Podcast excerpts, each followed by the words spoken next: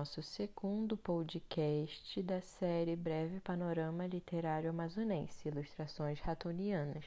Meu nome é Milena Lima, aluna de Letras na Universidade do Estado do Amazonas, e no nosso podcast de hoje vamos fazer uma exposição sobre os tópicos mais relevantes na literatura amazonense. Vamos identificar suas características, divisões e obras com mais destaque. Lembrando que as obras citadas aqui vão estar disponíveis na nossa pasta do Google Drive e o link vai estar na descrição. Sem mais delongas, vamos entender as divisões predominantes nesse contexto, que são desenvolvidas entre período colonial, período romântico, ciclo da borracha, período da decadência e ascensão do modernismo e pós-modernismo. Os primeiros relatos literários no estado do Amazonas começa com a documentação de expedições que comentavam sobre a busca por especiarias e missões religiosas que aconteciam por todo o território. Sendo assim, como a Carta de Caminha, outros relatos de caráter informativo eram foco da literatura daquele período. Os principais nomes do período colonial foram Henrique João Wilkins e Tenreiro Aranha. Bom, Henrique João Wilkins era um militar português que serviu na Amazônia, cuja data de nascimento e morte é desconhecida, mas o seu trabalho se resume ao poema épico A Muraida, de 1785, que só foi publicado em Lisboa em 1819. E essa obra conta com a visível influência de Luís Camões e tem como assunto a cristianização dos índios mouras.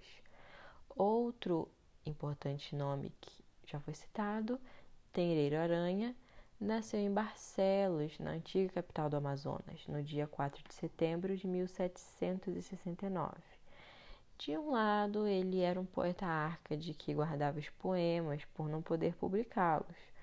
De outro, era áulico, que elogiava os poderosos através de suas obras.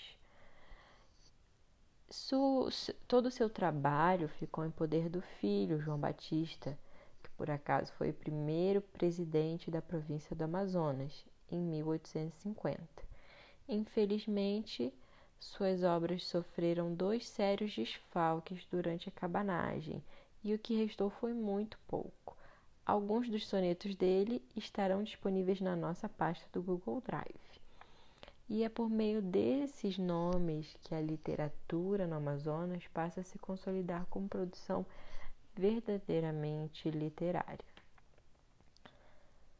Bom, já para falar do período romântico, vamos acompanhar a publicação de Marcos Frederico Kruger no jornal O Caderno do Amazonas, que também estará disponível no nosso Google Drive para leitura posterior. No Amazonas, não houve durante o século XIX atividade literária vigorosa. Considera-se como exceção a última década, quando o ciclo da borracha atraiu os poetas de diversas partes do país. O cenário artístico demonstra-se desolador nesse período, dada a escassez de obras. Em tal quadro, avulta como personagem quase única figura de Torquato Tapajós.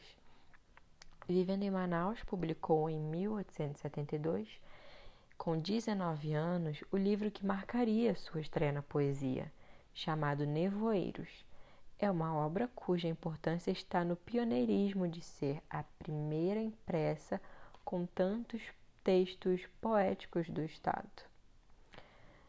Em condições culturais precárias, Torquato não poderia ser original. Para ele, a grande novidade ainda era o romantismo das duas primeiras gerações que é similar através de, das maior, maiores vozes do período, que eram Gonçalves Dias, Álvares de Azevedo e Casimiro de Abreu. No ano de estreia do amazonense Castro Alves, da terceira geração romântica, já falecera e o realismo estava prestes a acontecer na cena literária brasileira em Nevoeiros, portanto, o discurso poético é passadista. Depois dessa experiência, o poeta seguiu para o Rio de Janeiro a fim de estudar engenharia. A visão romântica não era não se dissipa na obra seguinte, publicada na capital federal dois anos depois, Nuvens Medrosas. O texto mais conhecido de Torquato Tapajós está nesse livro. É uma ode chamada Saudade, cujo discurso mistura o tom saudoso e o ritmo em redondilhas da canção do Exílio, de Gonçalves Dias, e dos Meus Oito Anos, de Casimiro de Abreu. Vejamos o exemplo. Saudades tenho da terra, dessa terra em que nasci. Saudades tenho da vida, da vida que lá vivi. Segue-se então um período de silêncio na lírica de Torquato. Sabemos, no entanto, de sua consagração na esfera da engenharia, responsável que foi por grandes obras no Rio de Janeiro. Apenas em 1897, no ano de sua morte, temos a informação de que publicou em Fortaleza mais um livro, chamado Cromos. Dessa obra, infelizmente, nada se sabe. Parece ser mais uma das que estão definitivamente perdidas, pois a nossa memória é curta e desinteressada dos acontecimentos históricos. O título, porém, é bastante sugestivo e indica que o poeta evoluiu para o parnasianismo e que cromo é uma estampa em cores de uma paisagem, que caracteriza a técnica preferida dos parnasianos. O eu lírico se coloca fora do texto e descreve algo que observa. A alma dos poetas desse período é insondável, posto que jamais consta, pelo menos em teoria, o teor, do teor dos versos. Um artista não existe fora do tempo e do espaço. Seu talento também não era um dom divino. A têmpera lírica se molda em condições históricas que podem lhe ser favoráveis ou desfavoráveis. Nesse sentido, um exemplo clássico de poeta bafejado pela sorte está em Luís de Camões, Nasceu no século XVI, período da decadência econômica de Portugal. Uma revolta surda havia em todo o país. O momento estava maduro para o surgimento de uma epopeia que revivesse e imortalizasse no texto literário a antiga glória portuguesa. Para cumprir a decisão da história, ali estava Camões, que criou os Lusíadas. Torquato Tapajós, ao contrário, nasceu em condições adversas para o destino poético. O Amazonas era, como ainda hoje é, uma economia periférica, sem tradição e sem importância na cultura brasileira. Nenhuma chance havia para esse rapaz provinciano de chegar ao patamar lírico brasileiro. Em que pese isso, deve ser ressaltada a importância histórica que possui qual seja de ter sido nosso poeta romântico e de integrar, em consequência, a relação dos autores que fizeram nossa literatura. Bom, já no ciclo da borracha, temos a presença de três correntes literárias: o parnasianismo, o simbolismo e o naturalismo. Os principais nomes desse período são Quintino Cunha, Maranhão Sobrinho, Jonas da Silva e Alberto Rangel. José Quintino Cunha se inclui entre os poetas que, atraídos pelo Fausto do ciclo da borracha, vieram para Manaus em busca quase sempre da riqueza fácil. O principal livro de Quintino Cunha, chamado Pelos Solimões, enfatiza o telurismo. Sua poesia é um misto de parnasianismo e romantismo. Produziu ainda inúmeros textos satíricos e picantes, sendo mais conhecido por sua veia humorística. Por tal motivo, foi incluído por Magalhães Júnior na Antologia de Humorismo e Sátira, de Gregório de Matos e Van Gogh. Sobre Maranhão Sobrinho, o mais brilhante poeta da geração que se desenvolveu durante o ciclo da borracha do Amazonas, pesa a injustiça de não estar incluído entre os grandes simbolistas brasileiros. Apesar de ter praticado também o parnasianismo, atitude que era comum no início desse século, é no simbolismo que a crítica o inclui. Andrade Murici, por exemplo, no panorama do, do movimento simbolista brasileiro, é explícito e elogioso. Ele diz: Maranhão Sobrinho é o mais considerável poeta do seu tempo, no extremo norte. E o simbolista ortodoxo, o satanista por excelência do movimento naquela região. Alguns dos seus sonetos se tornaram grandemente populares em todo o norte. Suas influências são notoriamente francesas, Verlaine e Baudelaire. Publicou três livros, mas, como seus pares do período, deixou muita colaboração espaço em jornais e revistas.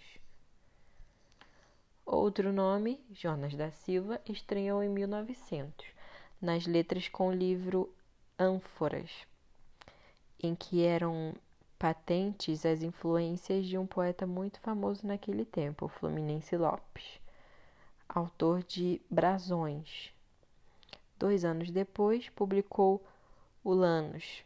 Quando então a sua poesia ganhou plenitude, com as marcas da subjetividade do poeta, enfim, livre de influências. É considerado um grande simbolista, a propósito do qual Assis Brasil que indevidamente o incluiu em A Poesia Piauiense no século XX. Assim se expressou. A poesia de Jonas da Silva se sustenta por si só. No momento em que estava no auge o simbolismo no Brasil, pelo vigor poético de sua obra, ele se coloca histórica esteticamente na linha de frente da escola que teve tantos poetas significativos no Brasil. Outro nome é Alberto do Rego Rangel, que nasceu em Recife em 29 de maio de 1871, falecendo no Rio de Janeiro em 1945. Sua obra principal é O Inferno Verde, de 1908, que conta com cenas e cenários do Amazonas, com prefácio ainda de Euclides da Cunha. No período da decadência, compreendia parnasianismo, simbolismo e modernismo, e seus principais autores foram Violeta Branca, Pereira da Silva e Emetério José dos Santos. Antes de mais nada, convém esclarecer Ritmos de Inquieta Alegria, de Violeta Branca, e Poemas Amazônicos, de Pereira da Silva, constituem as duas obras mais relevantes, embora escassas, manifestações da poesia modernista no Amazonas. Entendamos modernismo, no caso, como a prática do lirismo vazado em versos livres, porque enquanto a obra de Pereira da Silva pode ser vinculada à escola de Anta, que compõe o quadro geral brasileiro, o de Violeta abre trilhas bastante originais. Então, Violeta Branca de Vasconcelos nasceu em Manaus em 1915. Em 1937, foi eleita para a Academia Amazonense de Letras, sendo a primeira mulher brasileira a ser admitida numa instituição desse tipo. Após o primeiro livro, Violeta casou-se e abandonou a poesia, permanecendo muito tempo sem escrever. Ela faleceu no Rio de Janeiro, onde passou a residir após o matrimônio, em 7 de outubro de 2000. A obra poética dela é constituída por ritmos de inquieta alegria e reencontro. Outro nome importante Emérito José dos Santos, que nasceu em 1892 em Fortaleza. É, Registre-se de passagem que o nome literário Cabrinha se deve a um apelido de infância. Em Manaus, trabalhou como carpinteiro e desenvolveu grande cultura como autodidata. Ele faleceu na capital do Amazonas no dia 12 de fevereiro de 1959 e sua obra poética é composta por O Meu Sertão, 1920, Satã, 1922, Vereda Iluminada, 1932, Caim, Poemato, 1934, entre outros. O estilo de sua poesia é o parnasianismo, ao qual se mistura a qual se misturam suas concepções espíritas baseadas em Allan Kardec. Por fim, no pós-modernismo, temos Tiago de Melo como o maior nome da corrente. Amadeu Tiago de Melo, poeta, cronista e ensaísta, nasceu na cidade interiorana de Barreirinha, no Amazonas no dia 30 de março de 1926. Comprometido com seu tempo, com a vida, Tiago exalta em sua obra o homem a luta pela liberdade. Resultado de seu engajamento político, o poeta foi perseguido pela ditadura militar que se implantou no Brasil em 1964. Vive um longo período no exílio, permanecendo no Chile até a derrubada do governo socialista de Salvador Allende. Estreou em 1951 com o livro de poemas Silêncio e Palavra. Tiago de Mello é o poeta amazonense de maior projeção nacional, com a sua obra traduzida em vários idiomas. Ele é o poeta de maior projeção da literatura amazonense também. Seu discurso lírico é dissoante e sofreu as determinações de dois momentos históricos distintos. A poesia de Tiago nasce sobre os influxos do mal-estar que se seguiu ao término da Segunda Guerra Mundial. São textos plasmados por forte conteúdo subjetivo e intensa densidade existencial, o que expressa a dor, a agonia do ser humano diante de um mundo em ruínas a angústia do poeta, sua busca de um sentido para a vida, os textos que se seguem a ao título Faz escuro, mas eu canto, posteriores ao advento da ditadura militar de 1964, possuem forte conotação política e social. Diante da violência, do silêncio institucionalizado, os poetas também foram chamados ao combate pela liberdade. Transformaram seus versos em fogo e em lâmina. E assim nós concluímos nosso segundo episódio de do podcast Breve Panorama Literário Amazonense Ilustrações Ratonianas. No final desse podcast fica a sugestão do nosso questionário como um exercício de fixação de conteúdo para vocês. Ele estará disponibilizado através da plataforma Google Forms, onde vocês podem encontrar o link no nosso, na nossa pasta do Google Drive, que vai estar é, linkado na descrição do nosso podcast. Nos vemos no próximo episódio.